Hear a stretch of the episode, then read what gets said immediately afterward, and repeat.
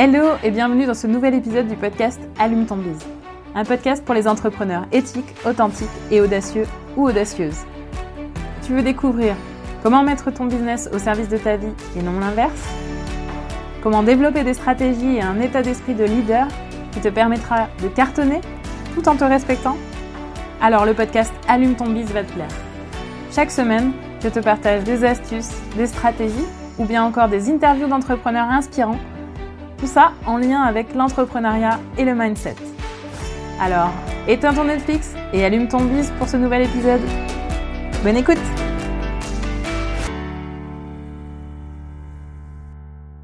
Hello hello, j'espère que vous allez bien et que vous êtes en forme pour ce nouvel épisode. Aujourd'hui, dans, cet épisode, je vais déterrer un sujet, un vieux sujet qui m'est cher.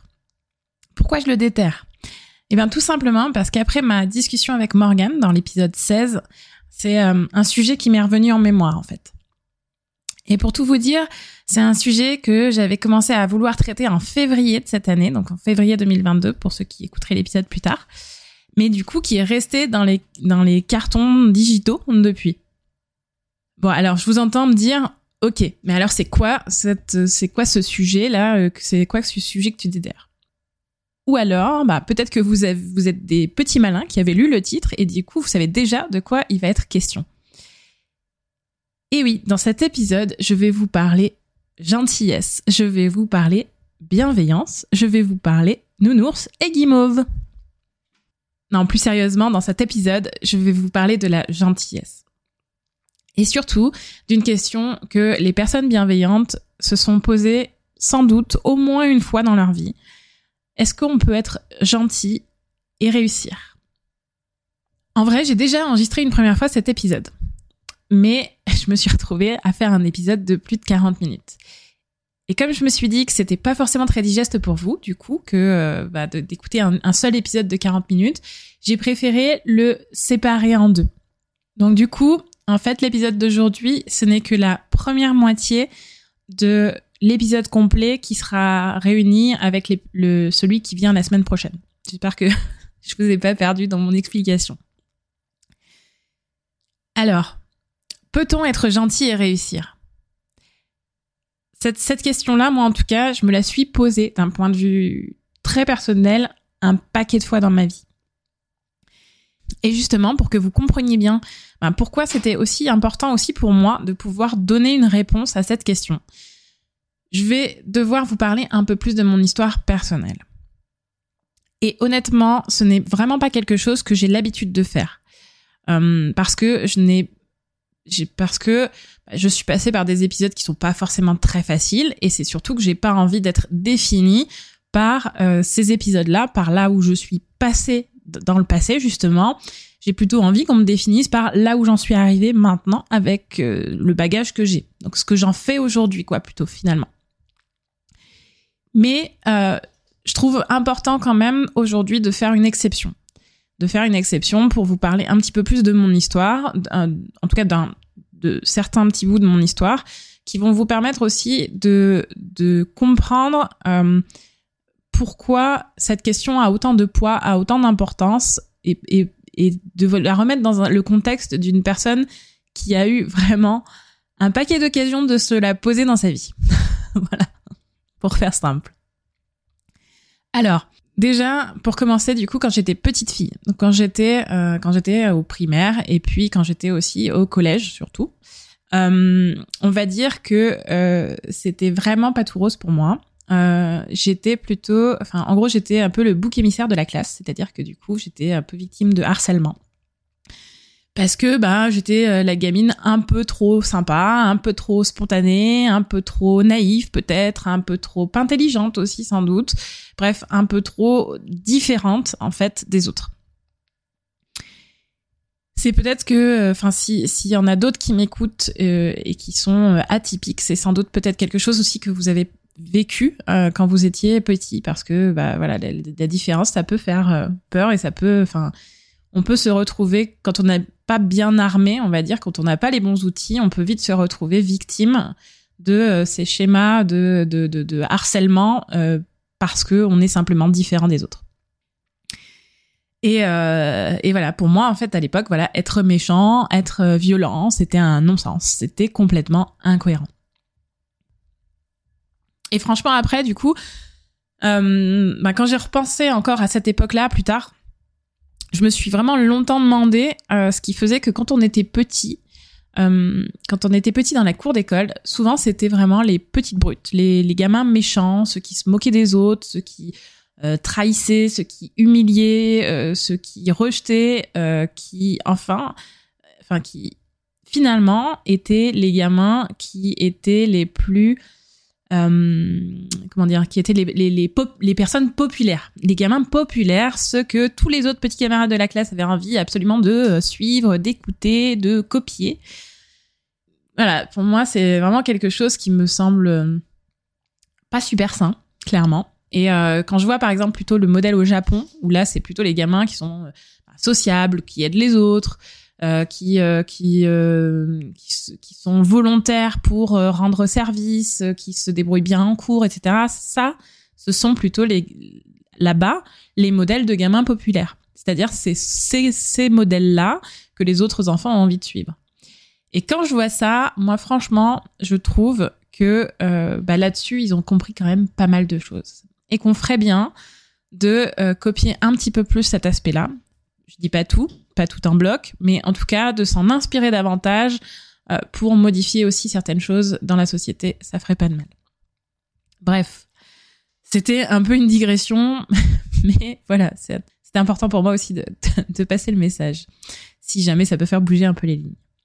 Bref, en tout cas, donc, ce que, ce que, ce que je veux que vous compreniez, c'est que dès, dès que j'étais petite, enfin, dès, dès toute petite finalement, des gamines, j'avais déjà, en fait, cette euh, référence que finalement, euh, à l'époque, les gamins qui réussissaient, ceux, euh, que les autres suivaient, ceux que les autres admiraient, euh, copiaient, idolâtraient, tout ce que vous voulez, euh, ben c'était c'était pas les personnes gentilles.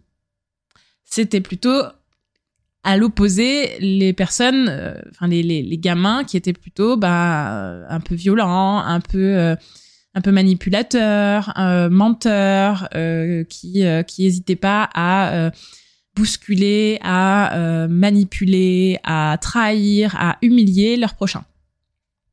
Donc j'ai grandi un peu avec ça.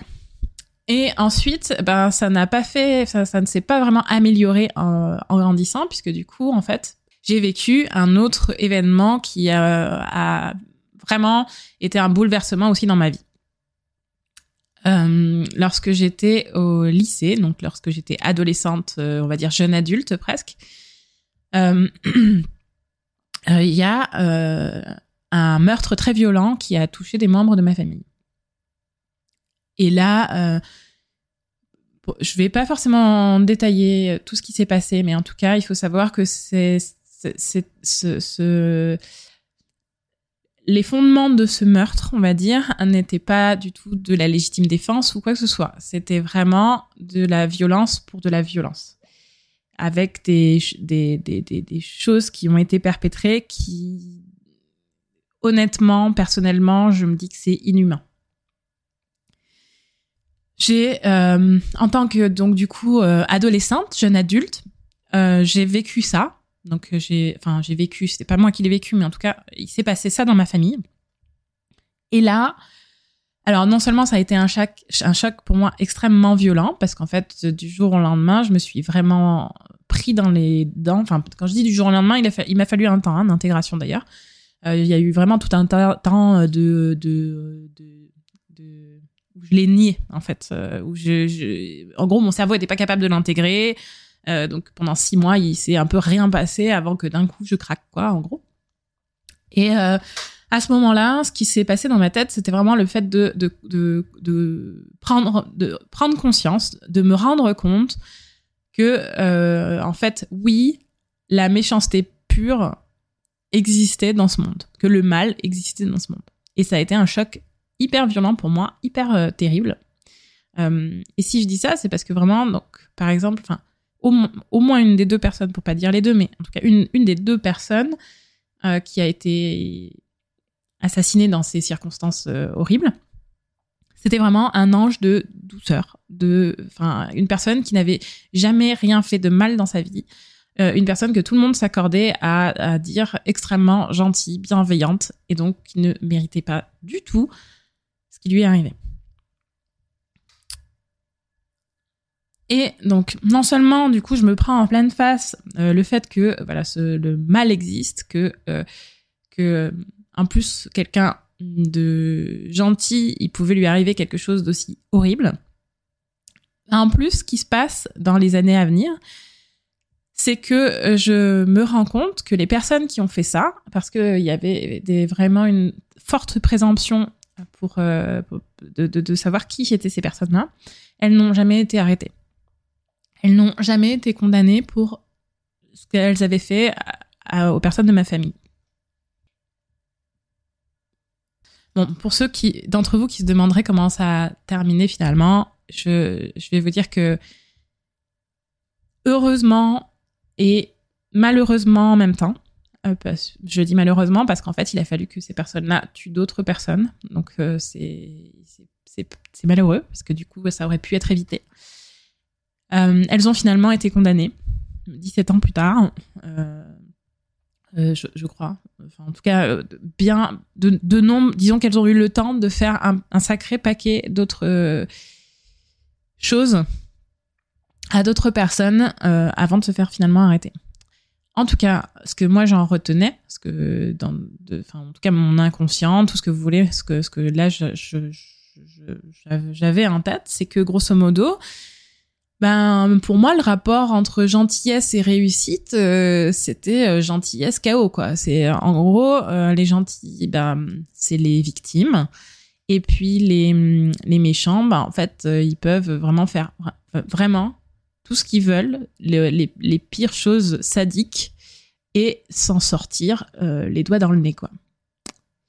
Voilà donc, euh, je vous dis pas les questionnements à l'époque que ça me posait, parce que vraiment, c'était quelque chose qui pour moi était euh, euh, était non seulement complètement injuste, mais en plus complètement ouais incohérent euh, c'est enfin ça, ça ça luttait vraiment contre euh, contre mon sens pratique contre euh, contre ce que je ressentais au quotidien contre qui j'avais envie d'être contre les modèles que j'avais envie de suivre voilà. Ensuite du coup bah je suis rentrée dans le monde adulte dans le monde enfin dans le monde salarié dans le monde de l'entreprise.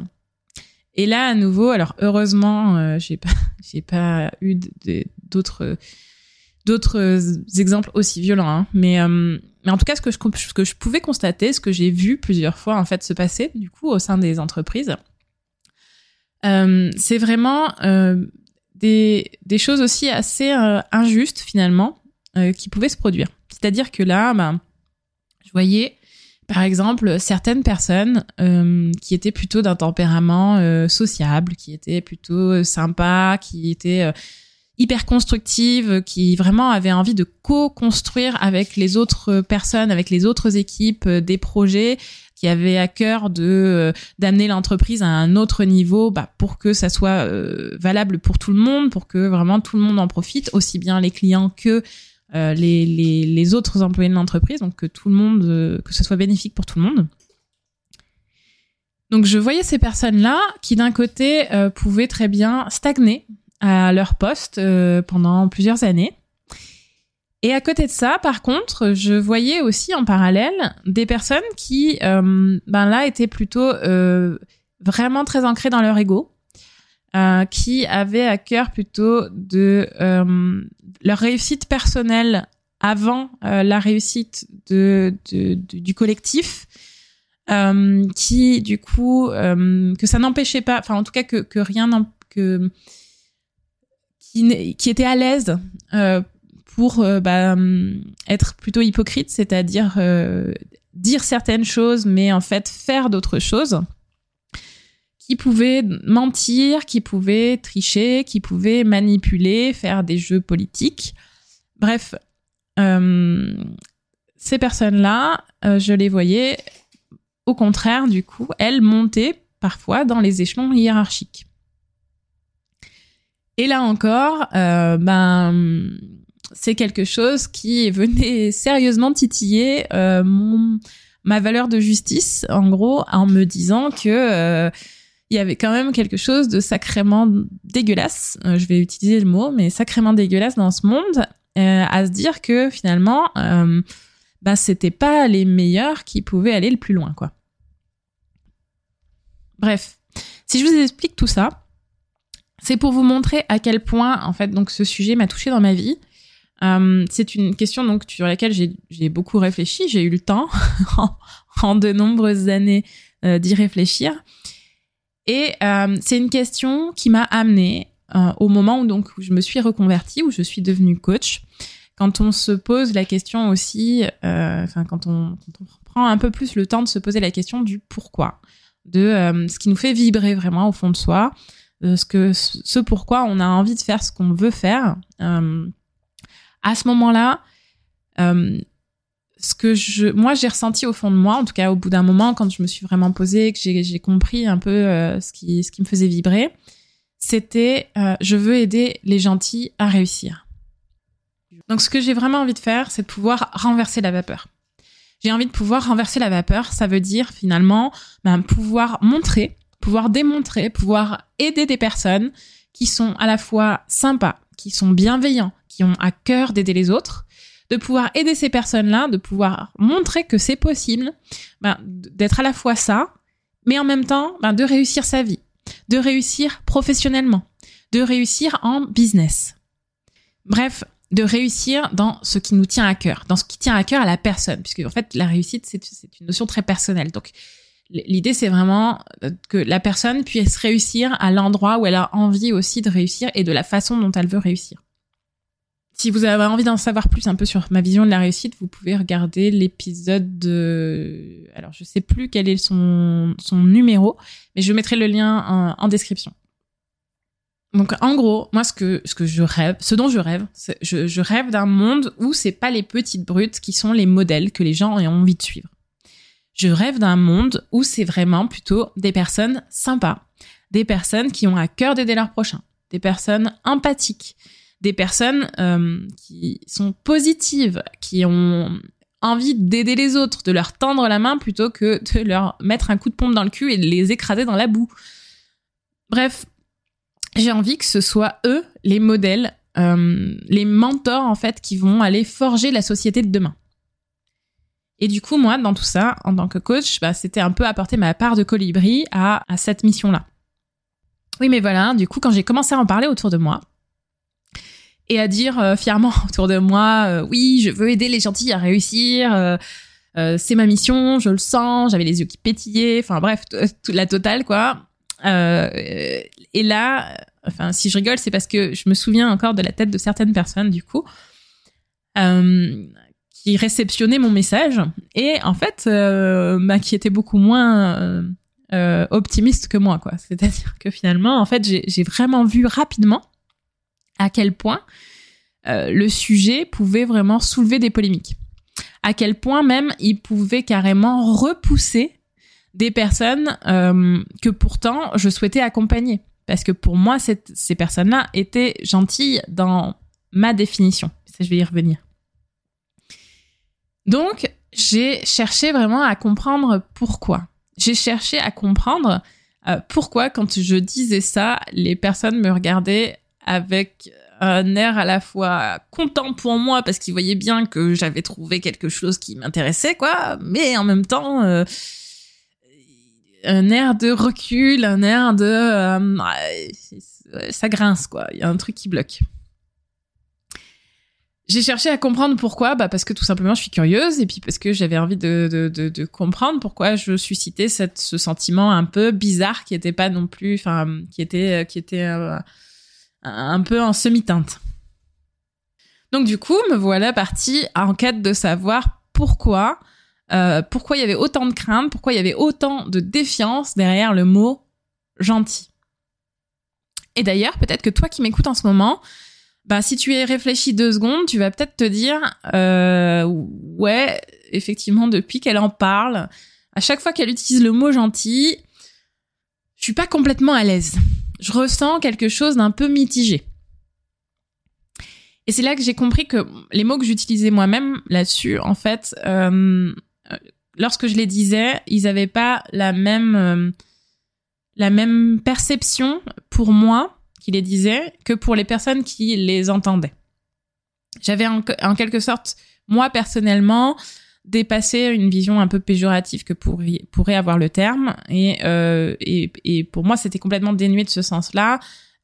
Mais j'avais oublié euh, que, euh, que c'était quelque chose que j'avais dû dépasser.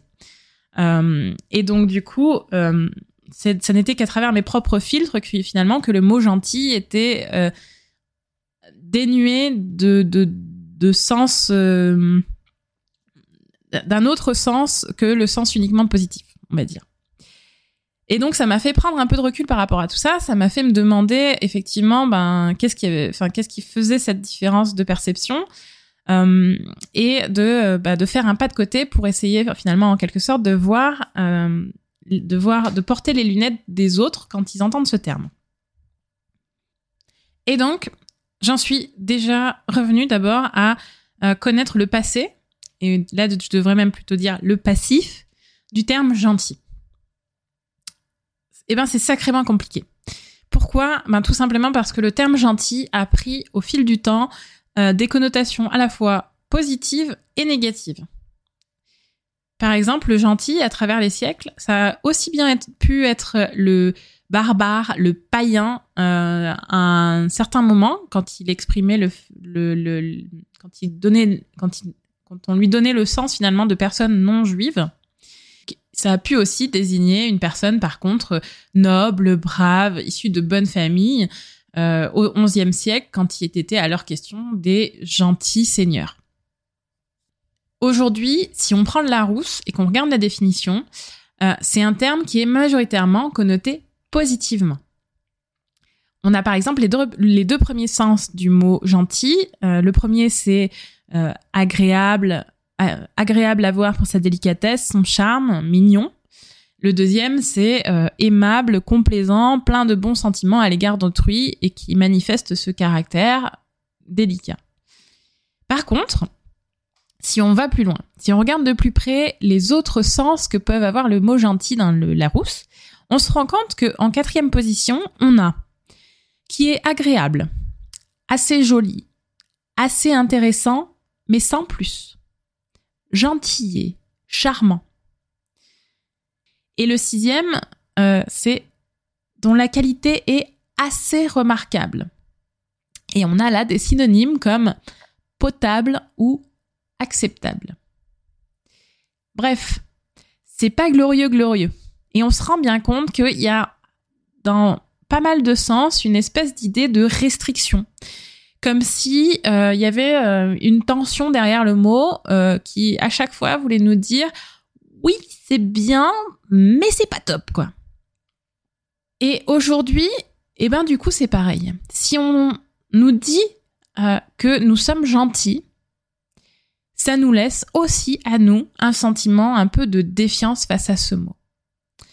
Vous vous souvenez peut-être du film Le Père Noël est une ordure quand Thierry Lhermitte sort euh, la fameuse réplique Écoutez Thérèse, je n'aime pas dire du mal des gens, mais effectivement, elle est gentille. Et là, dans cette réplique, on se rend compte que en fait, on se fait vraiment traiter de gentil. En gros, il y a vraiment cette image euh, du gentil dont on se moque euh, et qui se fait écraser. Ou alors, vous pouvez avoir euh, l'image de la personne qui euh, est finalement peu définissable, euh, un peu trop commune, et pour laquelle on finit par dire gentil parce que on veut pas dire banal. Donc du coup, en fait, une personne dite gentille peut vite ressentir des sentiments mitigés et se dire, quand se dire en tout cas quand on lui dit que c'est une personne gentille, mais euh, qu'est-ce qu'il veut dire là exactement en fait? Euh, Je est-ce que je suis trop gentille, trop gentille? Ou alors est-ce que je suis juste euh, transparente quoi? C'est tout ce qu'on retiendra de moi que je suis sympa, gentille quoi. Voilà. Et ça peut même aller jusqu'à avoir envie carrément de se révolter intérieurement à la seule idée de passer pour un gentil, on pourra vraiment tellement exécrer ce terme que vraiment, quand quelqu'un nous dit non, si je suis gentil, je vais encore me faire avoir. Je vais vraiment, euh, enfin, il y a que, il y a que les mm qui réussissent et je veux pas être le dindon de l'histoire. En résumé, quelque part en nous, il est possible que nous nous battons intérieurement à l'idée d'être gentil. Parce que non, je ne veux pas être gentil, c'est nul d'être gentil. Parce qu'en fait, on l'associe au mieux à la notion de transparence et au pire à la notion de faiblesse, de paillasson. C'est pour toutes ces raisons que aujourd'hui, en tout cas jusqu'à aujourd'hui, j'ai euh, renoncé à parler de gentil. Et lorsque je, parle de ce que je fais, euh, j'utilise d'autres termes parce que vraiment j'ai compris que euh, les autres et moi, on n'avait pas le même rapport à ce mot. Euh, qu'il y avait vraiment encore trop de connotations négatives qui lui étaient associées, trop de souvenirs potentiellement douloureux qui étaient associés à ce terme. Donc du coup, désormais, je parle davantage de personnes bienveillantes, mais je croise les doigts, j'espère de tout mon cœur qu'à un moment donné, je pourrais quand même utiliser ce terme gentil euh, parce qu'il sera devenu pas aussi déplacé, euh, pas aussi euh, presque une insulte qu'il l'est finalement aujourd'hui.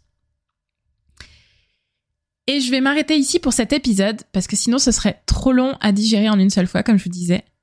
Je vais vous laisser là-dessus et dans l'épisode de la semaine prochaine, qui sera donc la suite, je vais répondre concrètement à la question peut-on être trop gentil pour réussir? Voilà pour l'épisode d'aujourd'hui. Un grand merci de m'avoir écouté jusqu'au bout. Si vous ne l'avez pas encore fait et si vous avez apprécié le contenu de cet épisode ou des épisodes précédents, je vous invite à mettre 5 étoiles et à laisser un avis sur Apple Podcast ou Spotify. Vous pouvez aussi le partager, partager cet épisode autour de vous ou partager le podcast aussi. Tout ça, ça m'aide et ça me motive à développer, euh, à continuer en fait à développer le podcast et c'est aussi ce qui contribue à le faire connaître auprès d'autres entrepreneurs. Donc c'est un gros win-win finalement, puisque du coup, euh, vous, vous continuez à avoir du contenu euh, que je vous partage de façon euh, gratuite, libre, pour que vous puissiez l'utiliser et que ça vous soit utile. Et en échange, et eh ben vous, vous m'aidez aussi bah, à rendre ce contenu visible auprès d'autres personnes qui peuvent à leur tour aussi en profiter et à qui ça peut être également utile. Donc un grand merci si vous prenez le temps de le faire et si vous continuer cette chaîne du win-win total. Vous pouvez aussi me dire quel sujet vous aimeriez que j'aborde, soit dans ces commentaires, soit en venant échanger directement avec moi sur Instagram, Christelle Lachambre. Le lien est en description. Encore merci de m'avoir écouté jusque-là et à bientôt pour le prochain épisode d'Allume ton bise. D'ici là, je vous souhaite une bonne journée, ou une bonne après-midi, ou une bonne soirée, selon le moment où vous m'écoutez. À très vite, bye bye